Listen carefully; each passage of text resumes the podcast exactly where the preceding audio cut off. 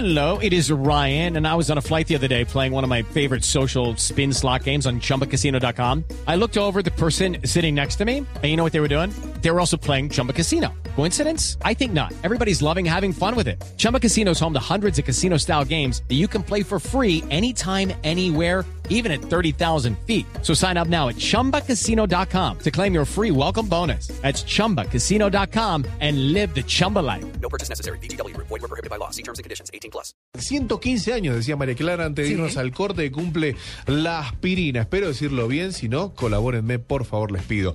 Ácido acetil Salicílico. No, yo sí me salicílico. lo sé porque soy alérgica, de, de hecho.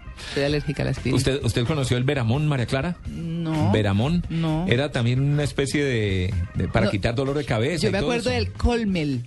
Con, conmel. Con, sí. ¿Era Colmel o Colmel? Ay, yo no me acuerdo. ¿Será que de la aspirineta, Sí, sí, sí. que sabía rico. Ah, para los Ah, niños. para los chicos, sí. claro, claro. No, no, había una, había una pastilla también que se llamaba Veramón, fue prohibida finalmente. Y solo por ejercicio me aprendí la fórmula del Veramón. Eran 40 centigramos de dimetilaminofenildimetilpirazolona urea Ay. dietilmalonílica. No. No, yo hasta 40 escuché. Sí. Lo lindo de todo es que se acuerda perfectamente. Sí, sí, sí. 40 centigramos de dimetilaminofenildimetilpirazolona urea dietilmalonílica. No, Tito, pero eso era para pasatiempo, ¿o qué? Claro, no, no, y lo sacaba de chiste también. es como ¿no? el supercalifragilístico espialidoso. Sí, sí, sí. No, un señor llega a una farmacia y dice, señor, por favor, me vende 40 centigramos de dimetilaminofenildimetilpirazolona urea dietilmalonílica. Y dice, "¿Qué, eh, perdón, ¿cómo es? Eh, 40 centigramos de dimetilaminofenildimetilpirazolona. Creo que lo conté al revés. No, yo- Se dañó el chiste. Yo mismo me dañé el chiste. Siga, Diego. Perfecto, 100 115 años cumple en este 2014. Lo eh, dañé. a- aquella fórmula que llegó en Lo revés. 1899. Igual para mí estaba perfecto, porque no entendía nada. Sí, no, yo, yo estoy gringa todavía. Bueno, 1899, Bueno. en 1899 eh, llegaba como analgésico, beneficios cardiovasculares, se conoce para bajar la fiebre y demás, y hasta encontré, ¿sabes qué? Que se puede remover las manchas de las camisas blancas. Con ¿sí? la aspirina, sí, encontré muchísimas ¿En cosas que se podrían hacer. Sí, pero me parece que a nivel clínico podríamos hablar de ella con alguien que sabe. No, por Me supuesto parece que, que- es fundamental. Estamos eh, con el doctor Carlos Fernández, que es, es. gerente de asuntos médicos y regulatorios de Bayer, porque Bayer es quien produce eh, el aspirina. Exacto, el laboratorio alemán. Doctor Fernández, muy buenos días, bienvenidos en Blue Jeans. Buenos días, muchísimas gracias por la invitación. Un saludo a toda la mesa de trabajo y a la, a la su radio escucha. Tiene todas estas características positivas que nombramos la aspirina. ¿Cuál más? Bueno, Es eh, casi una aloe vera. básicamente Sí. en estos 115 años eh, hemos continuado los procesos de investigación, tanto directa como indirectamente. Hoy en día ya podemos eh, decir que eh, tenemos estudios muy avanzados con respecto a cáncer. Hay unos estudios muy avanzados, lo que pasa es que la indicación aún sigue en estudio, pero estamos trabajando en eso, estamos trabajando en disminución de cataratas. Hay un efecto aparentemente desde el punto de vista clínico asociado con disminución de la presión arterial. Todas son indicaciones en proceso de investigación, pero como usted bien lo dice, continuamos trabajando, continuamos desarrollando. Algunas de las cosas que usted mencionó Sí. son ciertas, pero pues desafortunadamente no son clínicas, pero sí son útiles para la vida diaria. ¿Es el medicamento de hace ya un siglo? Un siglo y un poquito más. Sí. Un siglo y 15 años acompañando a la humanidad. Eh, digamos que prácticamente le hemos dado la vuelta al mundo muchas, muchas veces, eh, disminuyendo el dolor, la fiebre. Ahora estamos trabajando mucho en prevención cardiovascular, cardiocerebrovascular, en todo lo relacionado con infartos y derrames cerebrales. Pero eso sí es histórico, eso sí es histórico, discúlpeme que le interrumpa, en la aspirina, porque eso lo escuchamos hace muchos años, que es muy bueno Sí. para prevenir todo este tipo de, de patologías, digamos.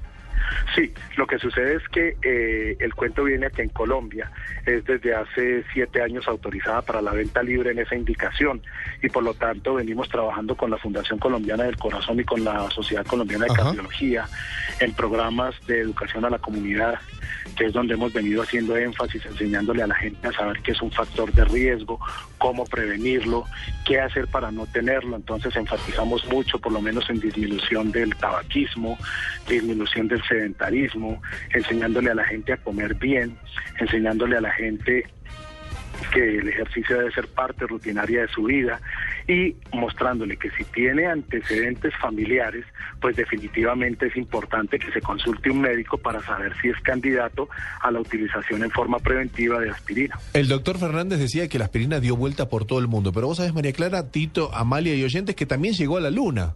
¿Ah, sí? Sí, llegó en la Apolo 12, estoy leyendo, llegó en el botiquín de lo que llamaban los astronautas. Sí, efectivamente. O sea, una, como, an- como a modo de anécdota. Doctor Fernández, preguntarle, ¿cuántas aspirinas, tienen un cálculo de cuántas aspirinas consume, por ejemplo, Colombia? Pues exactamente no tengo yo el cálculo correcto Sí. porque no estoy en el área de marketing, ni de mercadeo, ni de ventas, pero son más o menos 150 millones de dosis al año en Colombia, aproximadamente. Y por, y por ejemplo, ese tipo de, de pastillas que eran similares a la aspirineta que mencionamos ahora, que eran de la misma marca, pero como con otro tipo de funcionalidades para niños o así, ¿esas por qué se perdieron? ¿De pronto se centraron todas en una sola? No, ahí les cuento la historia. Eh, hace un par de años, eh, unos científicos encontraron que no se debía dar aspirina, mejor dicho, no se debía dar ácido acetil salicílico, que es la molécula, porque Sí. la gente eso puede inducir a confusión. Aspirina es una marca, entonces la gente dice, ah, no, no tomo aspirina, pero tomo tal cosa. No, el ácido acetil salicílico no se puede usar en niños menores de 12 años. Hoy en día ya está demostrado que no es aconsejable, no es conveniente.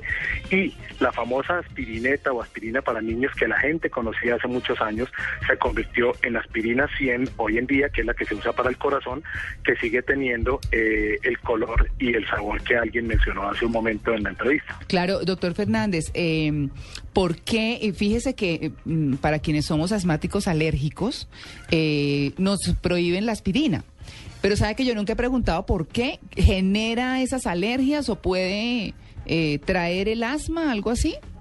Sí, eh, no solamente no solamente el ácido acetil salicílico componente de aspirina, sino la mayoría de medicamentos que pertenecen a los antiinflamatorios no esteroides, que son todos estos medicamentos que se usan comúnmente para desinflamar, como el diclofenac, el naproxeno, el ibuprofeno. Todos estos medicamentos pertenecen a un grupo químico que estimula y o sea, por un lado estimula ciertas sustancias en el organismo y por otro lado bloquea otras que son las que impedirían que uno desarrollara esa- esos cuadros de alergias y asma.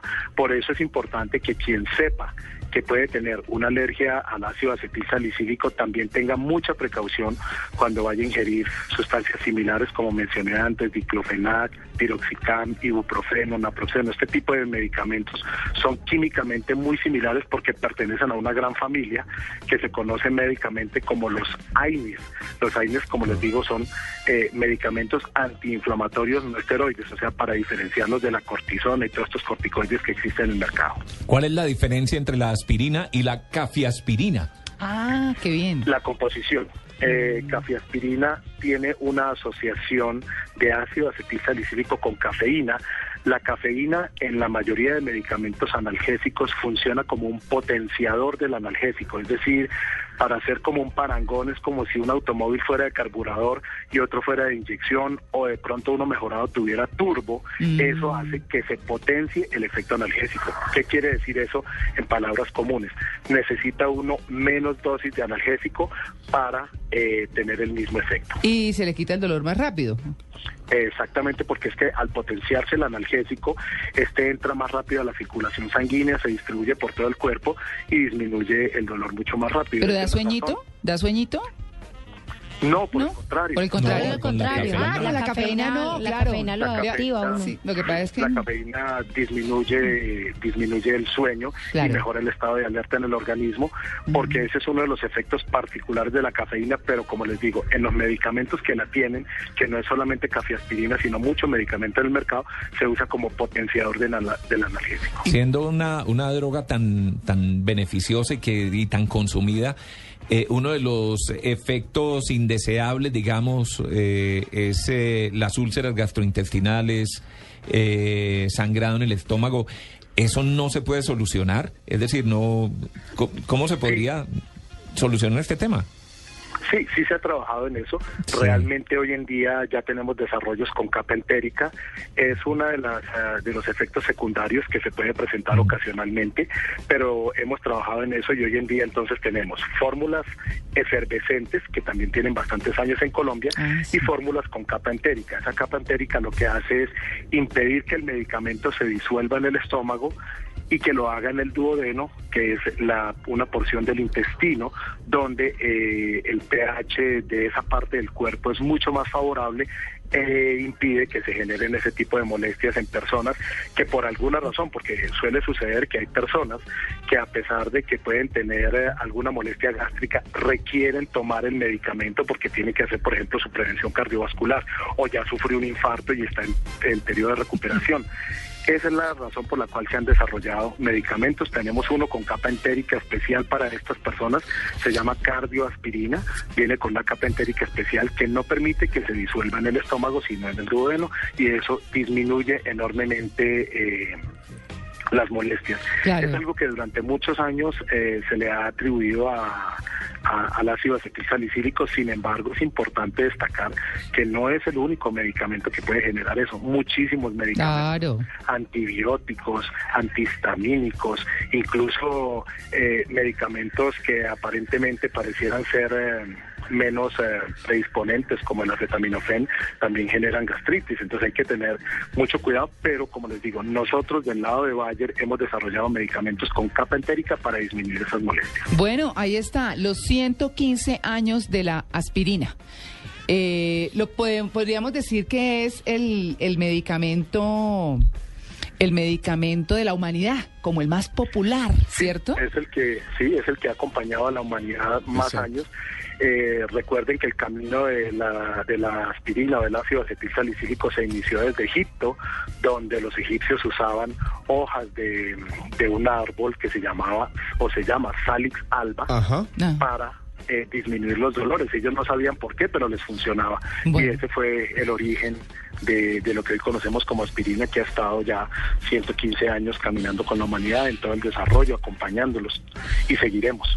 Bueno, perfecto. Doctor Carlos Fernández, gerente de Asuntos Médicos y Regulatorios de Bayer, muchas gracias por su atención con En Blue Jeans de Blue Radio y contarnos estos detalles de la aspirina. Ajá. Gracias a ustedes por la invitación. Buen día. Le iba a preguntar por los 40 centigramos de dimetilamenilfenol. Ah, ay, no, está complicada De pronto se alargaba la... Yo me acuerdo que mi abuela le echaba aspirina a las plantas. Había una planta que se estaba por morir, le echó aspirina y fue maravilloso. Bueno, muy bien, 7 y Dicen que es 59. anticonceptivo también, ¿no? Adiós. ¿En serio? Chao, doctor Fernández.